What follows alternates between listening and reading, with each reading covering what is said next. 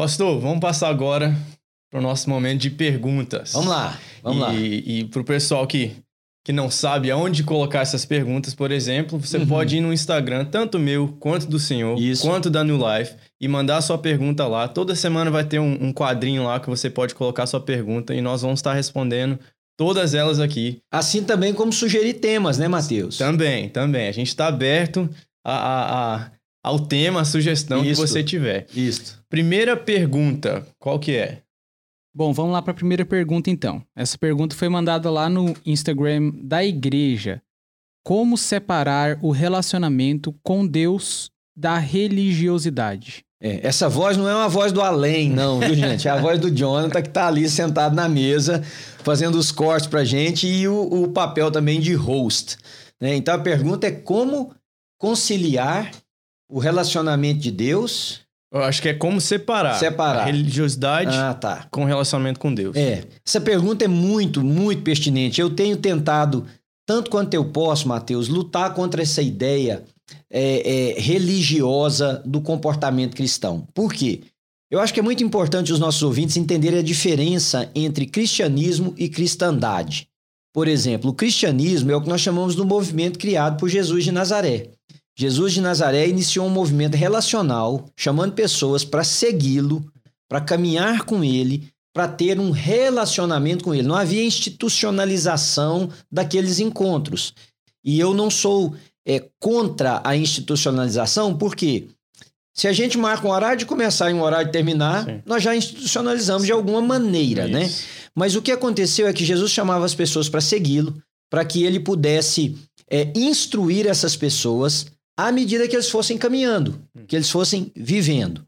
Ah, num determinado momento na história do cristianismo, né, com o que nós chamamos da conversão de Constantino, houve o que nós chamamos da cristandade, que foi aquele movimento é, espontâneo de cuidado mútuo, de discipulado, de ensino daquilo que o credo apostólico, inclusive, chama do o ensino dos apóstolos, né? A Uhum. Bíblia chama a doutrina dos apóstolos no livro de Atos, que era passado de forma é, através das reuniões nas casas, dos encontros, das pregações, enfim.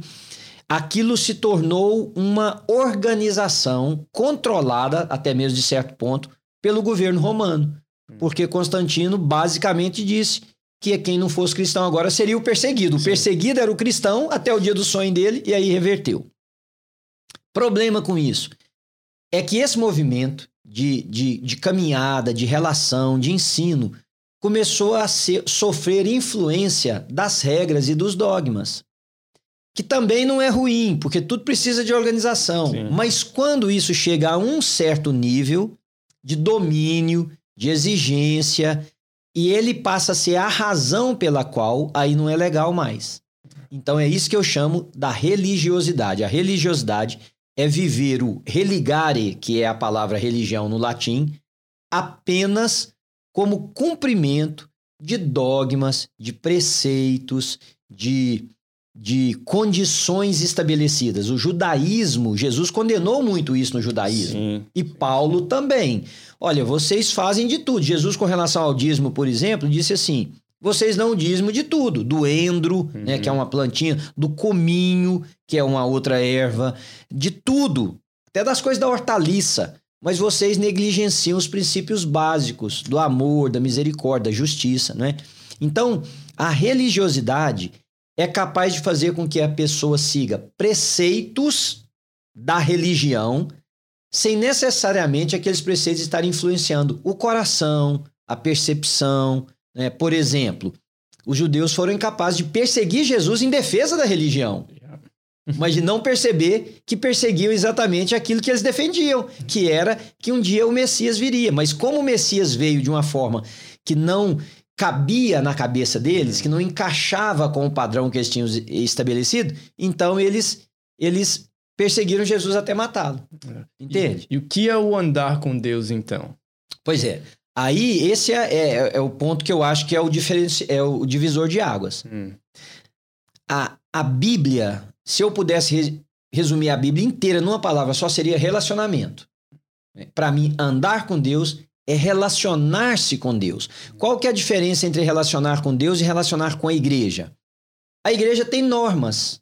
A igreja tem padrões que estabelece, alguns culturais, Uhum. alguns pelo próprio andamento da, da, da bo, o bom andamento da instituição, e eles têm o seu lugar.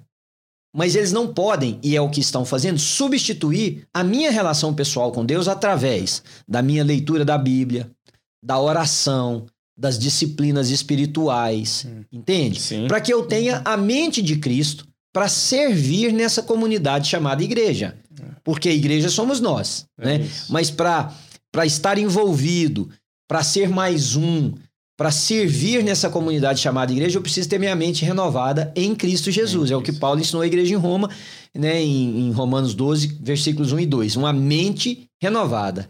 Fa- faz sentido? Sim, não existe mente re- renovada ou, ou renovação de mente sem você estar colocando a palavra de Deus nela. Sim. É, é isso. É, porque até a fé vem pelo ouvir A palavra. e ouvir da palavra. Então, Uhum. se eu e você queremos trocar preceitos, percepções, a ótica que a gente vê a vida, não pode ser por uma influência dogmática. É, é. Tem que ser por uma influência espiritual. O Espírito de Deus vai nos convencendo do pecado, do juízo e da justiça e vai nos caminhando. Você falou uma coisa agora mesmo no, no intervalo nosso aqui que eu achei interessante. Quando você frequentava uma determinada igreja na sua infância, Aham. você tinha um, medo de, de, de uma certa coisa que eu não vou dizer agora, porque nós vamos tratar disso mais tarde, mas por causa desse medo, você tentava manter os seus pés no caminho. Mas a longo prazo, aquilo seria impotente, Sim. Porque o medo não é capaz de fazer isso. Não, e teve que mudar. Pois é. Isso. O que que- aí o que que essa mente renovada fez? Te deu percepções diferentes Uhum. da do medo para te manter no mesmo caminho que você tentou se manter através do medo, entende? Demais. Então tem que diferenciar a religiosidade do cristianismo. E, inclusive porque a religião tem preceitos e, e- e culturas que são dela. Você é muito novo, talvez não vai lembrar, mas teve uma época, e aqui eu digo a título de história, não nada contra os irmãos, muito pelo contrário, são irmãos queridos, queridos, que as Assembleias de Deus no Brasil, por exemplo, não permitiam as pessoas terem televisão em casa. Hum. Hoje tem. Uhum. A Bíblia mudou? Não. Mudou o conceito cultural Sim. que as Assembleias de Deus tinham sobre os meios de comunicação. Uhum. Entende? Então, naquela época e, e, hoje, olhando, a gente pode dizer aquilo era uma religiosidade, porque É. não é um conceito bíblico, não é de uma caminhada cristã, É. entende? Yeah. E eu, eu vi muito disso também, até mesmo no nosso contexto presbiteriano. Uhum. Né? Que a pessoa. Tem, até hoje tem lugar que eu vou que eu não me sinto confortável de levantar a mão. Isso. Ou de expressar minha adoração de uma forma que é, é natural pra mim. Isso. Porque a cultura da igreja não me permite fazer algo que. Agora, isso é cristianismo ou é É religiosidade? religiosidade. Porque se nós olharmos pra, para a Bíblia, e aqui eu não estou fazendo uma apologia a levantar ou não levantar as mãos, porque eu acho que isso tem que ser uma influência do coração, um quebrantamento, Isso. um movimento do espírito, né? Mas na Bíblia diz que a gente deve louvar a Deus com todo o nosso ser. Então, se você pular, você está louvando a Deus. Se É, você é. levantar a sua mão, mas também se você não levantar a sua mão, Sim, você sim, pode estar louvando a Deus. É. Mas a- o problema é quando a imposição externa diz o que nós temos que fazer ou não fazer e a gente cede a esses padrões. Isso é religiosidade, É, é isso aí. né? Qual que é a próxima pergunta? Bom, vamos para a próxima pergunta aqui então. Essa pergunta aqui, ela foi mandada no, no dia que a gente gravou o primeiro podcast ao vivo Aham. e a gente guardou ela aqui para hoje. A pergunta diz: Boa noite, Pastor Manuel. Fui convidada por um bom e melhor amigo para ser madrinha de casamento dele. Porém, ele é homossexual. Não sei o que fazer. Pode me aconselhar, por favor? Hum. É, essa é uma área tão delicada para a gente tocar, porque, embora nós tenhamos posicionamentos claros e, e firmes com relação à homossexualidade segundo a Bíblia, Uhum. né, tornou-se um tópico que até mesmo agressivo de se falar algumas vezes, porque politizou o tópico. Sim. Né? O tópico que era uma discussão sobre ah, o, que- o que Deus ou o que a Bíblia fala a respeito da homossexualidade ou não, se tornou agora posicionamento político, Político. também. Então é, é muito delicado. E vou explicar da, da maneira mais. E aí, Matheus, você, por favor, também ajuda aí. Ah, eu acho que você, você citou uma coisa muito importante na pergunta, a nossa ouvinte, Jonathan. ela disse o seguinte: meu melhor amigo, parece, né? Um Uhum. grande amigo. Ótimo, ótimo. Só de você ter feito isso, você facilitou a minha resposta. Hum. Por quê? Porque com os meus melhores amigos ou com os meus grandes amigos, não quer dizer que eu penso da mesma maneira deles. Eu tenho alguns que nem sequer creem em Deus, Uhum. ok? Não creem em Deus, mas são amigos. E o fato de ser amigo me permite expor a minha posição, o meu pensamento, num ambiente de aceitação mútua. Uhum. Porque se ele é meu amigo e eu preciso abraçá-lo no sentido do recebimento, das emoções, de tudo, sabendo que ele não crê em Deus, ele também precisa ser meu amigo para saber que eu creio que existe um único Deus vivo e verdadeiro, Sim. Senhor de tudo que há. No caso da homossexualidade, eu também não vejo diferença. Ele é seu melhor amigo, você está preocupado em feri-lo, não é? Tá. Pense assim, você vai chegar para ele, assim como ele um dia disse para você que é cristã, que entende que a homossexualidade não é o que a palavra de Deus ensina, ele um dia te falou que era homossexual. E você continuou sendo amigo, Uhum. amiga dele, né? Porque parece que foi Que é um, ele. uma ela, uma menina, uma mulher falando, Falando, com, de, um, de um homem. Isso. Então, você continuou sendo amiga dele, sabendo que ele era homossexual. O que, que você fez? Você o aceitou como pessoa. Sim. Isso não quer dizer que você valida a escolha que ele fez da sexualidade, o uso que ele faz da sexualidade. Significa, inclusive, simplesmente que você o ama como amigo, está caminhando junto com ele. Agora ele vai dar um passo a mais, ele vai se casar.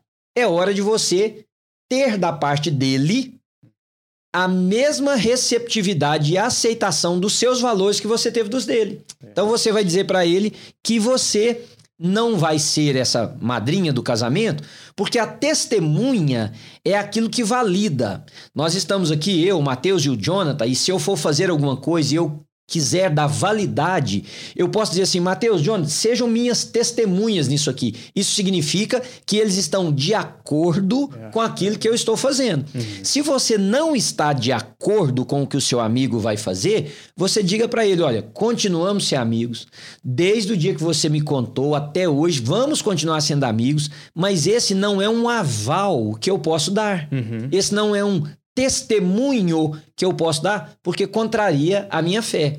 E se ele for o seu amigo, ele vai aceitar da mesma maneira. É isso. Como você o aceitou quando ele disse para você que era homossexual e você continuou caminhando com ele, né? Eu, ah, Mateus, antes de você falar, aqui na igreja tem vários homossexuais que vêm aos cultos aqui. Hum. Inclusive, um deles é casado e de vez em quando eu os vejo aqui. Por que, que eu sei? Porque todos me procuraram e falaram: Pastor, olha, sou homossexual, tô vindo aqui na igreja, posso continuar vindo? E eu até pergunto por que do posso. É. É porque eles disseram que foram excluídos de várias igrejas. E eu digo, olha, por favor, continue a vir. Eu quero que eles ouçam o evangelho. Mas para todos eu digo, é importante que você saiba que um dia ou outro você vai me ver falar algo que vai contra o que você está vivendo. Então é importante que você também me respeite e me aceite, assim como estou respeitando você vir aqui. E todos eles disseram, não, tá ok, sabemos que você é contra, mas aí um eu até perguntei, por que, que você vem? E ele disse assim, é porque você fala, mesmo quando é contra, você fala com amor. Hum. Falou desse jeito pra mim, mesmo quando você é contra, você fala com amor. Então, eu acho que você, a amiga que perguntou, trate isso nessa base do amor, mas o amor, ele, ele precisa ser tão sincero, Mateus, que ele não nos leve a negar aquilo que nós cremos. É. Né? É, é isso. É a gente ser cheio de Jesus É, para poder mostrar isso pra pessoa. isso. Eu não consigo nem imaginar, né? O que deve estar na cabeça dessa nossa irmã. Eu creio que o Uhum. Senhor ajudou ela Sim. demais aqui agora. Ah, minha irmã, eu acho que o nosso É. conselho é peça fé e amor ao Senhor e É. palavras do Espírito Santo para você conseguir demonstrar esse amor mesmo negando um pedido. É, e agora, eu acho que ela vai entender se ele realmente é o melhor amigo dela. Uhum. Porque se ele é o melhor amigo, ele vai dizer: Poxa, minha melhor amiga pensa sobre a minha sexualidade diferente do que eu penso É. e tá tudo certo. Ela continua sendo minha melhor amiga. Minha melhor amiga. É né? isso. é Eu acho que vai colocar, inclusive, à prova a amizade deles e o amor que nutre essa amizade, né? Que é algo tão raro hoje em dia, né? Não, Você muito. pensar diferente e caminhar junto. Ah, mas, é, é, e eu acho que esse deveria ser o objetivo. Sim. né? sim. Deveria ser o objetivo. Olha, penso diferente de você, vejo a vida diferente, creio diferente de você, Uhum. mas admiro você, É. somos amigos, caminhamos juntos, temos tanta coisa que pode ser compartilhada, a vida que pode ser compartilhada. né? Hoje eu disse para você, eu tenho uma professora que ela é ateia, que ela não é só ateia, ela, ela abomina cristão e ela sabe que eu sou pastor. Uhum. E a primeira coisa que eu fiz para você foi um elogio sobre ela, não foi? Foi, foi. Porque o fato dela ser contra tudo que eu creio não vai me fazer falar, essa mulher é burra. Não, ela é inteligentíssima. Uhum. Inteligentíssima, né? Então espero ter ajudado você. Bom, mais duas perguntinhas aqui rápidas pra gente é, ir terminando. Essa aqui também foi mandada no dia que a gente gravou o primeiro podcast e ela diz assim: é, Mateus 24, 24 diz: Pois aparecerão falsos cristos e falsos profetas que realizarão grandes sinais e maravilhas para, se possível, enganar até os eleitos. A pergunta é: como é possível até os eleitos serem enganados se essas pessoas já foram escolhidas por Deus?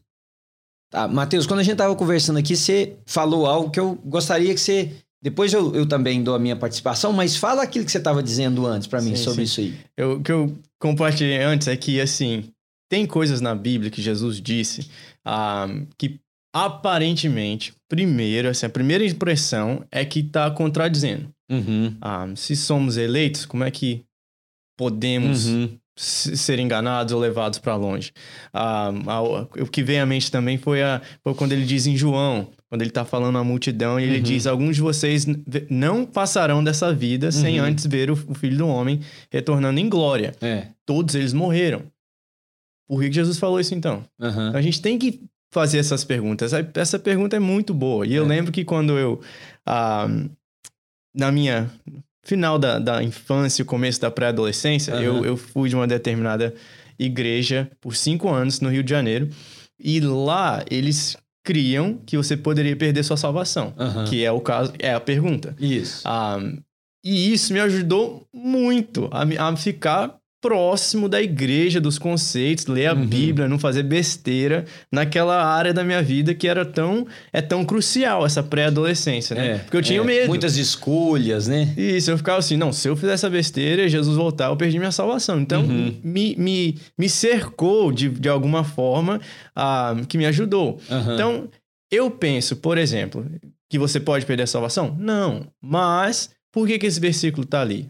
Isso é interpretação meio livre minha, Sim, né? sim, por que, sim. que Jesus falaria um negócio desse? Porque tem época na nossa vida, ou talvez existiam alguns discípulos naquele, naquele momento que precisavam ouvir isso. Uhum. Que precisavam ter um pouco desse, desse temor, da seriedade que é a salvação, da seriedade que é você caminhar com Jesus.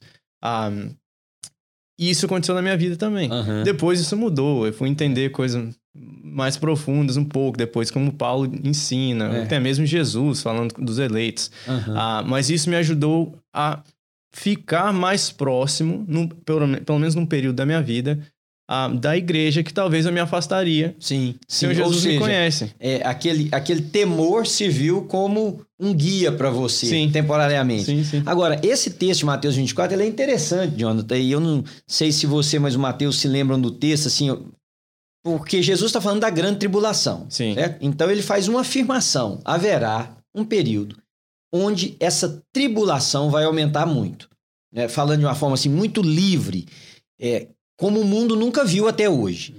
E aí tem quatro ou cinco condicionais. Por exemplo, se aqueles dias não fossem abreviados, Yeah. se aqueles dias não fossem abreviados, ou seja, eles serão abreviados. Uhum. Porque se eles não fossem ab- abreviados, ninguém sobreviveria. Sim. Mas por causa dos eleitos, eles foram abreviados. Esse é o primeiro condicional.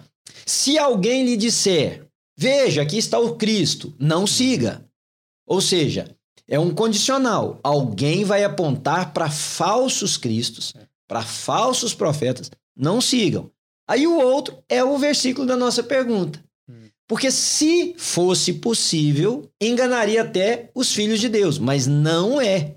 Muitas pessoas serão enganadas, mas os filhos de, de Deus terão lucidez, terão direção do Espírito Santo, terão a presença de Deus dizendo: não é este o caminho, não vá. Então, se possível for, porque é uma forma é, é, poética, quase uma forma gramatical de fazer um, um, uma afirmação uhum. usando uma condicional. Sim. E ele ainda continua, porque tem mais um se ainda no texto, no versículo 26, diz assim: se alguém disser, ele está no deserto, não vai para lá procurar, porque é novamente, ou alguém está dentro de casa. Não acreditem.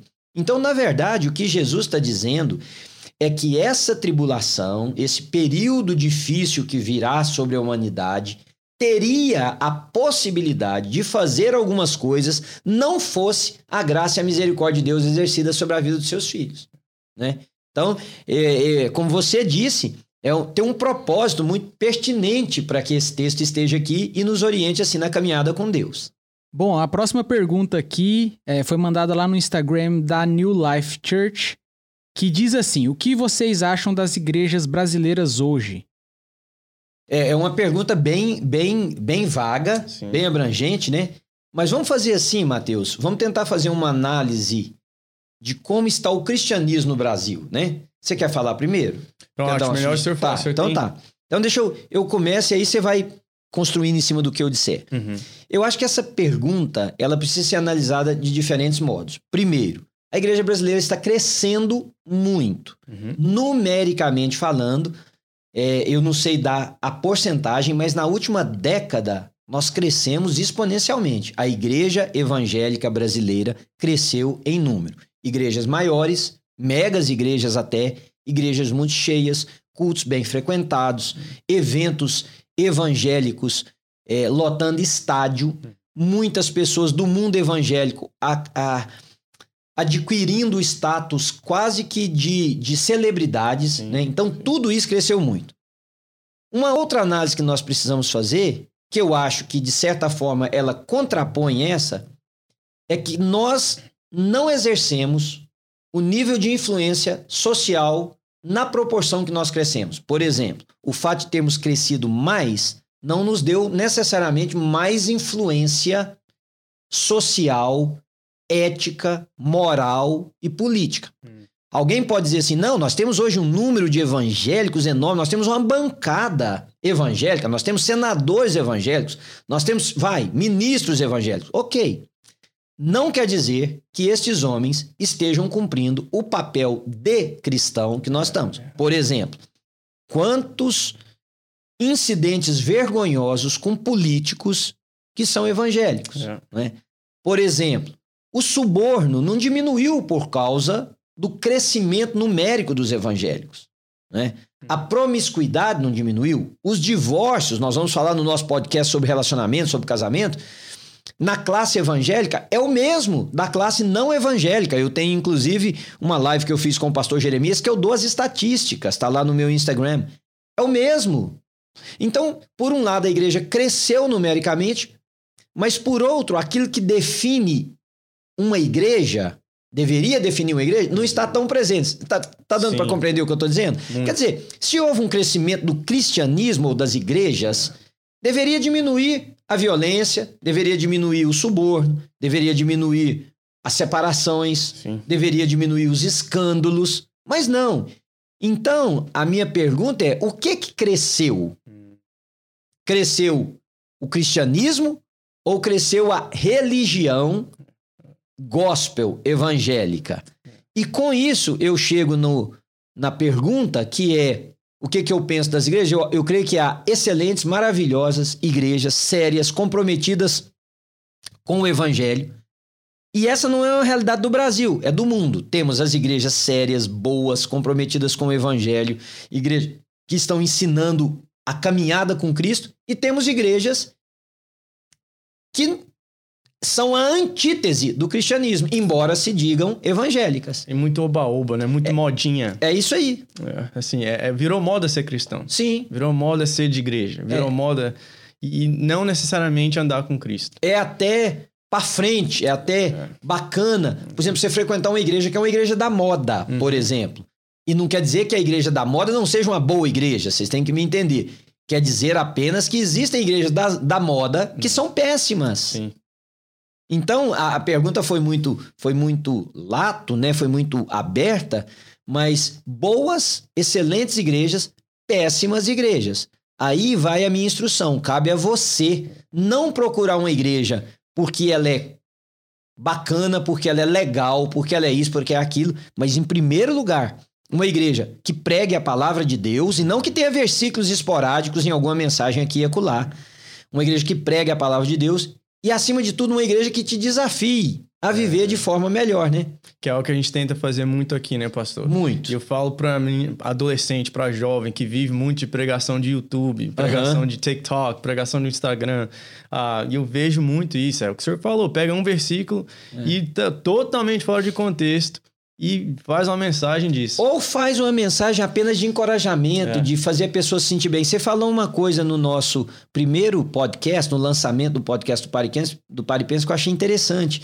Você falou assim, que acho que um amigo estava conversando com você, não me lembro direito, que a pessoa, você falou assim, olha, o dia que você não se sentir mais mal indo à igreja, Uhum, se uhum. aquilo não te causar mal-estar ou, ou, ou descontentamento com quem você é e a forma que você está agindo, tem algo errado. Lembra que Tem você falou algo mais ou errado. menos assim? Sim, sim, isso é importantíssimo. É. Porque a gente quer dizer que, que não pode ter mensagem de encorajamento? Claro que não. Aham. O Senhor Jesus, ele é. É. Sem ele, É. sem o encorajamento do Espírito, da palavra dele, nós não seríamos nada. Mas você não pode viver só disso. Exato. Porque a mesma palavra que, que muitas vezes te encoraja, ela também te confronta. Isto. E isso é evangélico. É. Nós precisamos saber que tem coisa na nossa vida que tem que melhorar, É. que tem que sair, que tem que. A Bíblia em si é uma mensagem de encorajamento, né? Nós estávamos mortos e É. agora estamos vivos por causa do amor de Deus. Mas nós não podemos transformar a Bíblia numa autoajuda e, e um coaching apenas e um encorajamento, né? É isso, é isso. É, e lembrando você que você pode, né, Matheus? Sim. Fazer perguntas. Sim, você pode fazer a sua pergunta do- da sua maneira, através da- nas nossas plataformas, Uhum. nas redes sociais, no Instagram ah, e também no YouTube aqui. Você pode colocar no comentário aqui embaixo. Ah, e É uma boa se colocarem no comentário do próprio podcast sim, quais são as perguntas ou sugestões de temas também, não é isso? também, também. Nós vamos estar prestando atenção em cada um desses detalhes, É. desses comentários, dessas perguntas, porque o nosso objetivo é abençoar a sua vida. Amém. Agora eu quero dar uma de youtuber aqui. Ó, inscreva-se no canal, clica no sininho para você ser lembrado. que mais? Faça um compartilhamento. Pode fazer o compartilhamento Sim, com seus sim, amigos? sim, os seus amigos aí, para que a gente possa alcançar o maior número de pessoas possíveis com o nosso podcast. E- Deus te abençoe. Amém.